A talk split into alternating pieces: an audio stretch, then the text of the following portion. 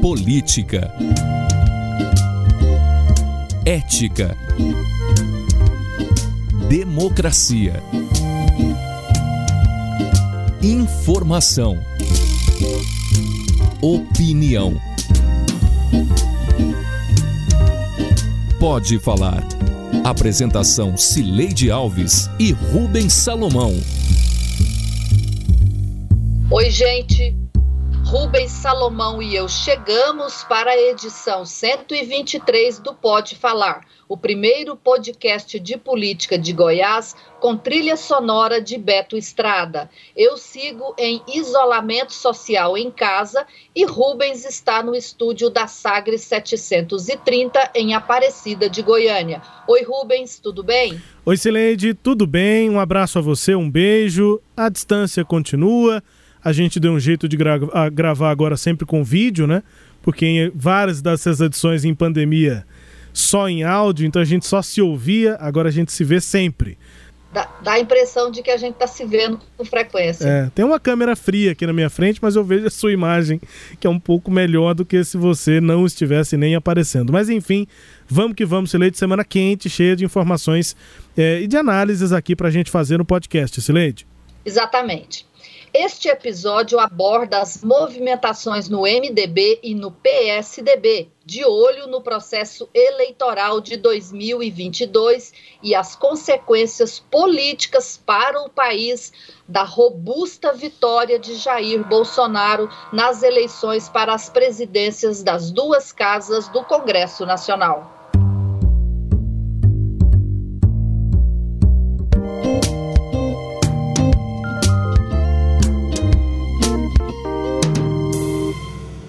Buscar o entendimento de ter candidatos importantes na Assembleia Legislativa, que vão precisar de 66 candidatos, entre homens e mulheres.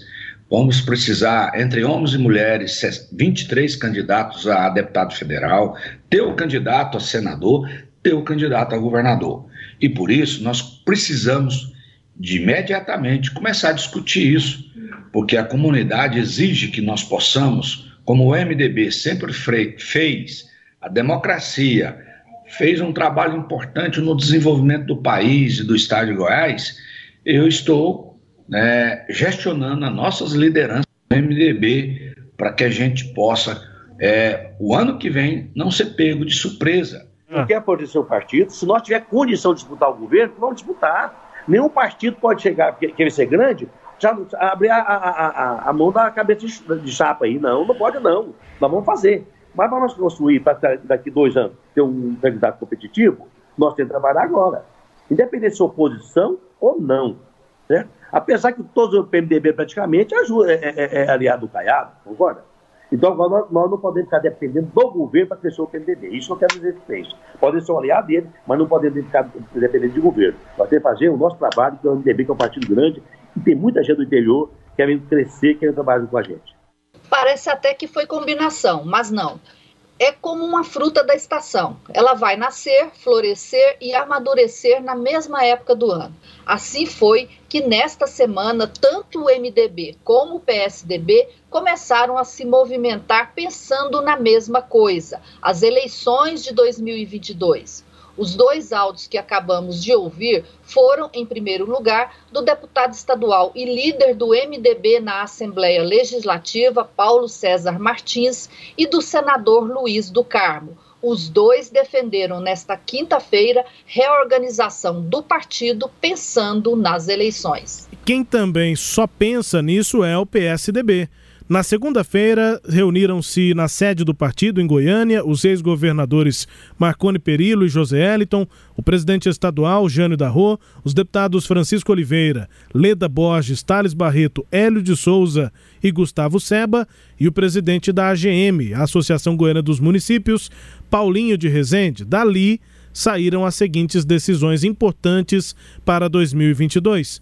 Marconi vai ser candidato a deputado federal e Jânio Darro a governador. E o partido quer José Eliton na presidência do Diretório Regional. Será, Sileide? Rubens, eu conversei com alguns tucanos longamente nesta semana e percebi o seguinte: primeiro, esse fato aí, chegou o momento dos partidos começarem a, a, a trabalhar, né? É, a partir de fevereiro, os partidos é, precisam de definir estratégias para o ano seguinte para, ao longo deste ano de 2021, né?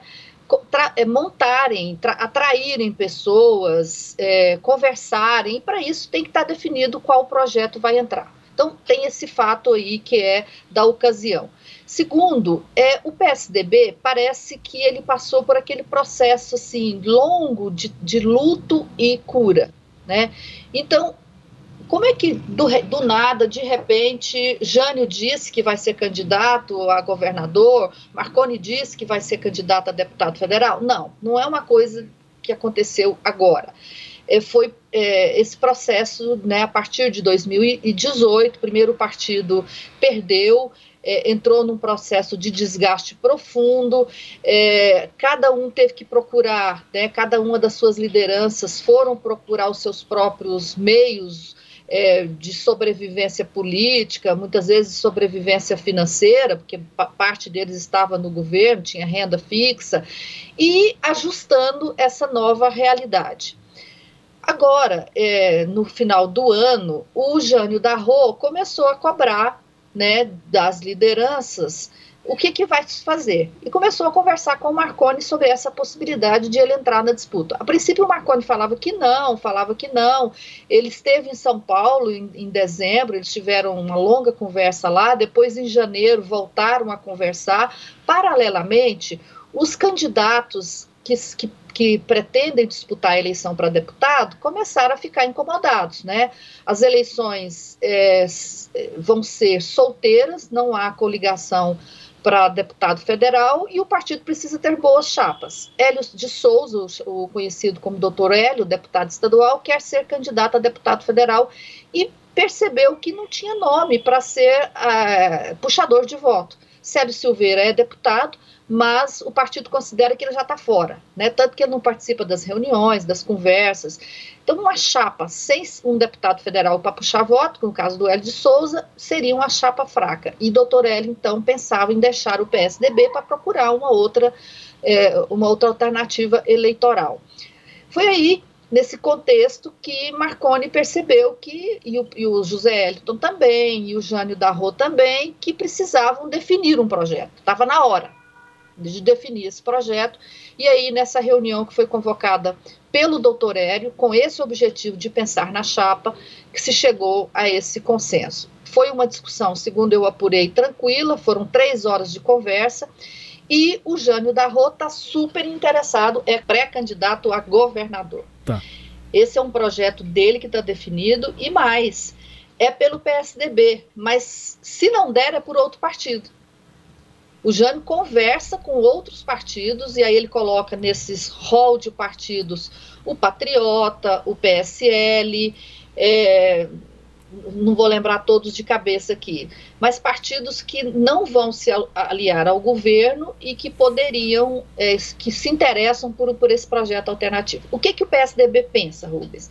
Pensa o seguinte: com o MDB desorientado por conta das perdas sofridas agora, o PSDB organizado, fortalecido, pode se transformar, esse é o sonho, no principal partido de oposição a Ronaldo Caiado. E acha que se tiver boas chapas de deputado federal, com Marconi como puxador, a bancada de estadual que já tem, né, que é o Thales Barreto, a Leda Borges, o Gustavo Seba, é, quem mais que está nesse grupo aí? O próprio Francisco Oliveira, que assumiu a vaga na Assembleia agora, eles teriam chance de ter boas chapas de deputado e atrair outros nomes. Então, esse é, uma, é um pouco do projeto do PSDB, Rubens. É, você falou, Celede, eu só, só tô. É, duas coisas que me vieram à cabeça aqui. É, Jânio da Rua é candidato, é pré-candidato a governo, se não pelo PSDB, por outros partidos. Eu fico me lembrando das vezes em que conversamos com ele sobre pandemia lá em Trindade, ele defendendo o tratamento precoce e fazendo lá na gestão que terminou em 2020 distribuição de cloroquina, azitromicina, aquelas coisas. E aí, se não. Fiquei já na cabeça, o que me veio de imediato é se o Jânio não pode tentar dividir a base bolsonarista em Goiás com Ronaldo Caiado. Não sei, só me veio à cabeça me lembrando da postura dele como prefeito. Se ele, como candidato, como político, também vai querer assumir outras posturas ou, enfim, um posicionamento mais bolsonarista. É, é, é uma, é uma interrogação que veio para minha cabeça, não é uma, uhum. uma confirmação, Silete. Só me lembrei disso, do, do Jânio como prefeito agora nessa pandemia. É, e aí é, vou falar de uma, de uma visão que foi discutida na reunião de, desta semana, que é o seguinte: eles acham né, que o partido, o PSDB, tem que ser um antagonista de Ronaldo Caiado. Sendo uma, um antagonista de Ronaldo Caiado, tanto das questões internas do Estado, e aí fazer um debate sobre a forma de gestão do Estado, que o PSDB discorda, obviamente, da gestão que o Marconi, que o Caiado está fazendo, e ser um antagonista também nacionalmente. Essa é a visão. Tanto que o, o ex-governador José Eliton, ele deixou isso muito claro em, em duas é, notas que ele falou com, o, com a coluna Giro do Jornal Popular. Ele chegou a chamar o, o, o governador de Bolso Caiado, uhum. né? Que é fazer essa junção aí de Bolsonaro e Caiado. Porque o PSDB aposta, e aí agora é torcida, que o Jair Bolsonaro vai se inviabilizar porque ele não vai conseguir resolver os problemas graves que o Brasil tem. Então, isso é uma aposta política. Então, se é, é se, se, vai dar mal lá nacionalmente e aqui eles acham que é um, um equívoco o governo de Caiado, eles são, serão ou se apresentarão como antagonistas dos dois. Pois é, e, e, inclusive nas vezes em que falou sobre política, deu para perceber um tom bem opositor ao próprio Bolsonaro do ex-governador Marconi Perillo, né? Sempre fez questão de criticar, enfim, o, o, presidente Bolsonaro. A outra coisa que me veio à cabeça logo enquanto você falava, Sileide, é que o PSDB pode ser o maior ou principal partido de oposição. Eu fiquei pensando, quem é que faz oposição ao Caiado em Goiás, né? O, o é. PT faz, né? Partido dos Trabalhadores faz.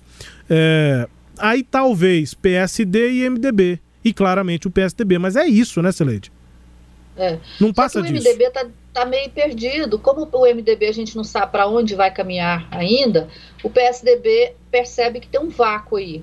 E é esse vácuo que ele quer ocupar como puxador do, do, desse grupo de oposição. Isso não quer dizer que ele, o PT vai se unir a ele, não. Mas ele quer ser esse porta-voz desse grupo de oposição. E, obviamente, discurso eles têm para isso. O ex-governador José Hérito, ele tem muito interesse em fazer um debate com o governador Ronaldo Caiado sobre a condução do governo.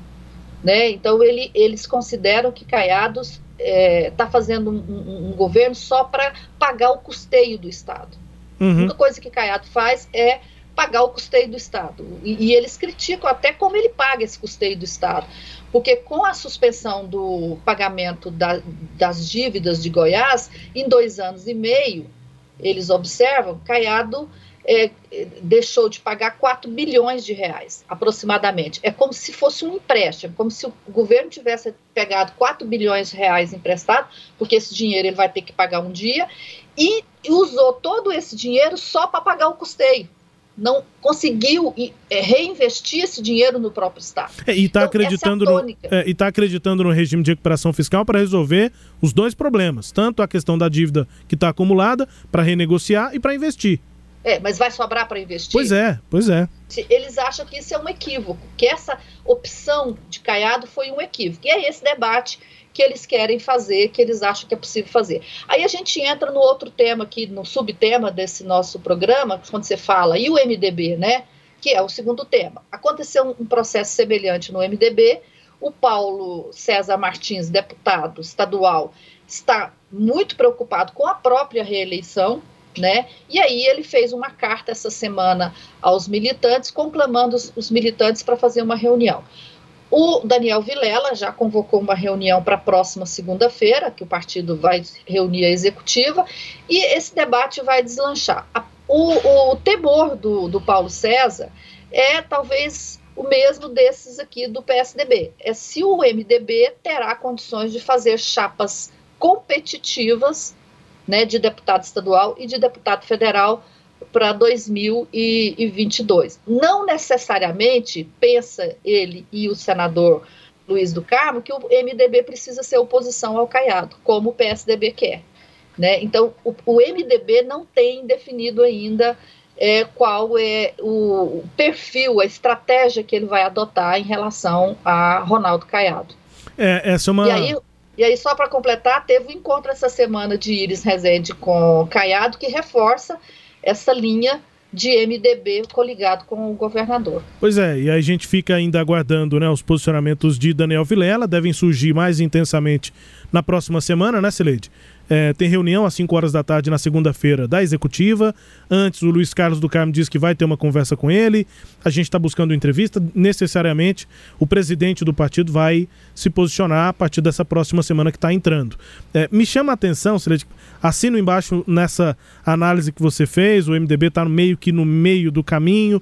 É, mas me chama a atenção a situação do senador Luiz Carlos do Carmo, né? Era deputado estadual, depois não conseguiu ser eleito deputado estadual. Na verdade, não é que ele não conseguiu ser eleito, foi na eleição em que ele virou suplente, né? Terminou o mandato em 2014, uhum. ele já virou suplente de Ronaldo Caiado e aí caiu no colo dele, com a eleição de Ronaldo Caiado, o mandato de senador. Mas cá entre nós é um senador é, que chama menos a atenção em relação não só aos, aos de, dessa legislatura, aos outros dois, mas aos senadores anteriores também, né? Que Goiás teve lá no Senado. Então, é, ele tem essa questão de que não é um senador que chama atenção, alguém que naturalmente já é indicado para ser candidato à reeleição. É o senador da vaga que vai ser trocada, pode ser candidato à reeleição, mas a gente não tem essa certeza de que ele vai ser candidato, seja numa chapa majoritária do MDB ou numa chapa majoritária encabeçada pelo governador Ronaldo Caiado. E tenho a impressão até, de que ele observando claro, o governo com tanta gente envolvida, o PP pode voltar a conversar, tantos outros partidos que podem conversar com o governador e é uma vaga só, talvez o Luiz Carlos do Carmo tenha ainda mais dificuldade para ter vaga a candidatura à reeleição na chapa governista. Então, por isso Exato. que ele tem esse discurso aí que você disse que parece até que foi combinado, ele do Paulo César, mas ele também está querendo que o BMDB se fortaleça e quem sabe que ele garanta a vaga dele para ser candidato à reeleição, porque nesse caso, ne com esse senador, isso não é garantido. Talvez fosse um outro senador com outro perfil, todo mundo já quisesse que ele fosse o candidato à reeleição na sua chapa, Sileide. Acho que as duas hipóteses para ele, ele precisa do MDB forte. Na hipótese do MDB se coligar com o governo, ele vai querer ser indicado do partido para uma vaga, para uma composição majoritária, e na hipótese de não haver vaga lá, ele conseguiu uma vaga numa outra chapa que o PMDB organize fora do governo. Então, para ele, nesse momento, o partido é importante. Não foi nesses dois primeiros anos, ele se desvinculou totalmente do partido para ficar com Caiado, mas agora interessa para ele é, voltar-se para o partido. Bom, e assim termina o primeiro bloco.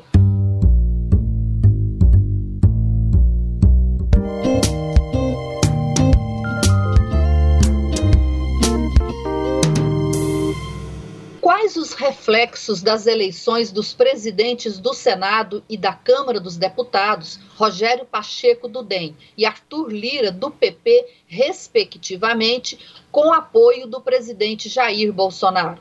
O governo inicia uma nova fase com que força política? Quem saiu fortalecido e quem mais se enfraqueceu no jogo político para 2022? Essas perguntas dominaram o debate político nesta semana e nós tivemos uma conversa muito interessante com o cientista político Francisco Tavares, o professor da UFG.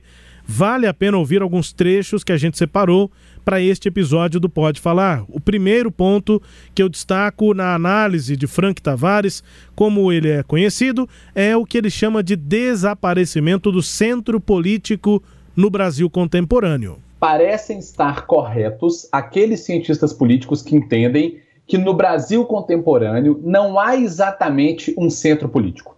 Aquilo que se chama de centro-direita, aquilo que, invocando-se a Constituinte de 88, se apelida de centrão, nos momentos em que há um tensionamento da cena política, precisa eleger alguém, precisa distribuir poder, precisa escolher um programa político, se aliam rapidamente à extrema-direita.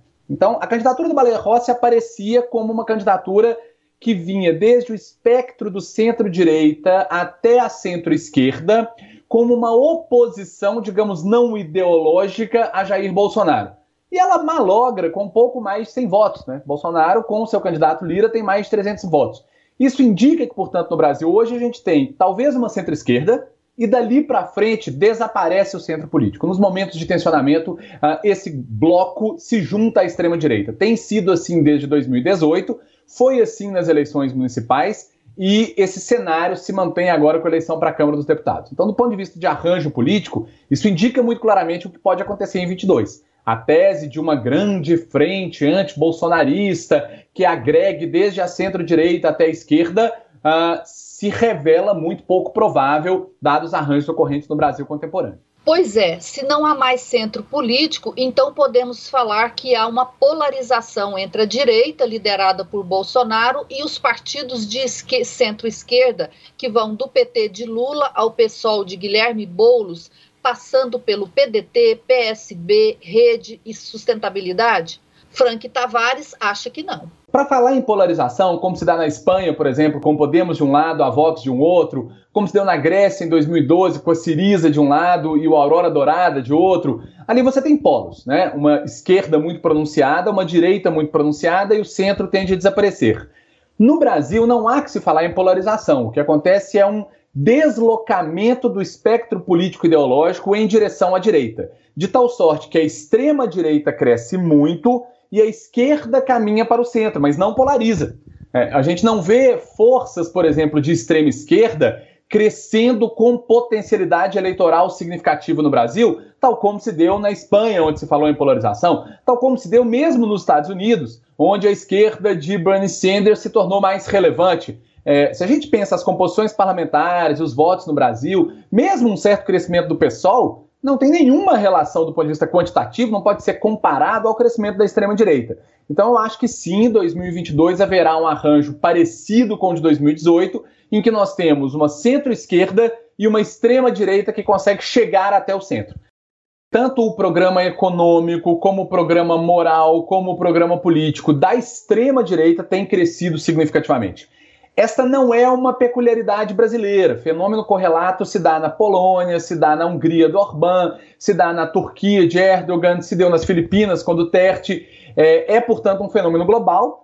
Esse chamado deslocamento do centro em direção à extrema-direita de Bolsonaro afeta profundamente o modelo de democracia liberal que tem por binômio a democracia política e os direitos fundamentais, conforme alerta Frank Tavares.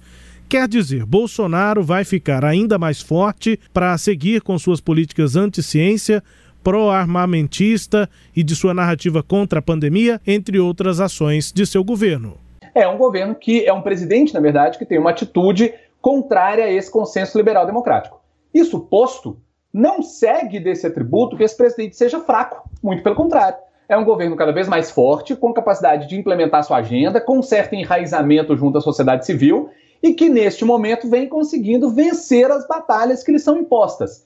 Eu acredito que agora, no próximo ciclo, além dos arranjos eleitorais, ah, é importante a gente ter atenção primeiro à agenda das chamadas reformas. Eu acho que com Lira e Pacheco comandando o parlamento, as propostas de emenda constitucional 186, 187, 188, que para nosso ouvinte entender de maneira muito simples, reduzem drasticamente o tamanho do Estado, comprometendo, por exemplo, serviços como saúde, a enfermeira que está lá cuidando da Covid, educação, a pessoa que está dando um ensino virtual ou que logo vai voltar para a sala. Isso vai ser reduzido drasticamente a partir dessas emendas e eu acredito que elas passem. Esse, portanto, essa, portanto, a agenda que favorecerá o programa de Guedes, de Bolsonaro, de Damares. Então, acho que esse campo da centro-direita não bolsonarista Luciano Huck, que parece que agora está mais interessado em um programa dominical, o Sérgio Moro, que agora está mais preocupado em se defender dos a, a, ilícitos ocorrentes nos processos de que cuidava, o Dória, que agora perde força porque não tem o Maia em quem se ancorar, eu acho que esse grupo não vai ser uma força tão significativa daqui até 2022. A tendência é que haja uma centro-esquerda com PT, eventualmente PDT, PSOL, etc., e uh, a extrema-direita hegemonizando os próprios grupos de direita e centro-direita. Bom, e nesta sexta-feira nós conversamos também com o doutor em economia, especialista em direito, professor do IBMEC e colunista do Valor Econômico, jornal, e ele tem um raciocínio muito parecido com esse do Frank Tavares, né? Ele acha que Bolsonaro também sai muito fortalecido e é um, o player mais importante hoje para 2022. É, o mais provável é que a gente tenha de novo um, um, um cenário fragmentado com várias candidaturas em 2022 e no caso de a gente ter muitos candidatos, é, o, o, presidente que tenta a reeleição tradicionalmente tem é, muito mais chance de ser eleito. Né? É, no caso brasileiro, nunca um presidente que tentou a reeleição ele perdeu. Né? Então, o, o, cenário de candidaturas pulverizadas, e temos vários candidatos aí em 2022, favorece bastante o Bolsonaro nessa, nessa disputa. Esse o Bruno Caraza, né, Celeste, que você identificou, e também antes o cientista político Frank Tavares, nos auxiliando a entender esse processo pós-eleição na Câmara e no Senado, e talvez nos ajudando também a explicar por que o discurso, na minha opinião, mais simplista de que o presidente vai ficar refém do Centrão, talvez não se dê na prática, né, Celeste? É, não se dá na prática, porque no resumo aí de tudo que eles disseram é que é o seguinte, não existe o centro, aquele que grupo que, que achava que poderia construir um projeto alternativo com o Maia e o Dória e também com o apresentador Luciano Huck. Esse centro da política brasileira fortaleceu o Bolsonaro. Dois, é, o Bolsonaro é, se aliou à chamada velha política, e quem se aliou à velha política conseguiu governabilidade, e ele é um presidente da República forte, e a esquerda, a centro-esquerda, dificilmente conseguirá se organizar numa frente ampla. Então, é, resumindo, Bolsonaro é o dono da bola e vai jogar forte em 2022, Rubens. Pode chutar para a linha de fundo, Bom, pode isolar o chute também, mas ele tá com a bola, né, Cileide? O que ele vai fazer com ela aí é Bolsonaro. A gente sabe que a, o humor muda, ele fala coisas, mas enfim, nesse momento, acertos e vitórias importantes do presidente. Exatamente. E para encerrar, o quadro Língua Solta, com a música tema Mundo Melhor da primeira banda de rock goiana, o Língua Solta.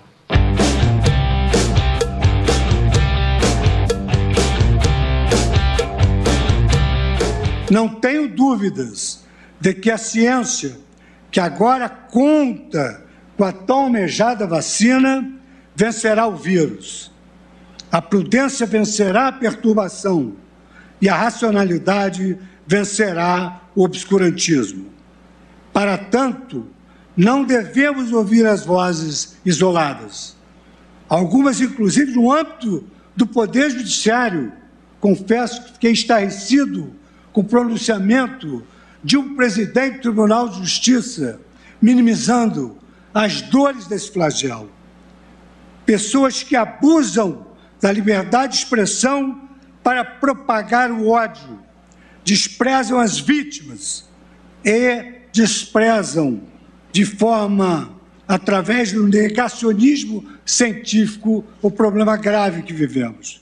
Presidente do Supremo Tribunal Federal, ministro Luiz Fux, que não é um língua solta é, de improviso, assim, aquela coisa impulsiva, é um discurso preparado. No momento da abertura dos trabalhos do Judiciário nesse ano, né, Celedi, estava ao lado ali do presidente Jair Bolsonaro. E em alguns momentos, até, quando dizia do negacionismo e tudo, ele olhava para o presidente Bolsonaro. Então ele soltou a língua mesmo e disse coisas é, que talvez o presidente Bolsonaro não tenha gostado de ouvir, Celede é, este é um língua solta que fica melhor com vídeo, né? Como podcast só tem áudio, é. a gente não tem como entregar tudo para o nosso ouvinte. Mas ver o presidente da República, a expressão dele, como ele fica ouvindo o ministro Luiz Fux, é impagável, Rubens. Vambora? Bora, Sileide. Este episódio teve áudios da Rádio Sagre 730 e do UOL. Confira o Pode Falar todo sábado às nove e meia da manhã na Rádio Sagres 730, no Sagres Online, no aplicativo da Sagres, no SoundCloud, no Spotify, no Google App, no Deezer e no Castbox. Tchau, Rubens. Tchau, Sileide. Até a próxima. Tchau, tchau. Apresentamos Pode Falar com jornalistas Cileide Alves e Rubens Salomão.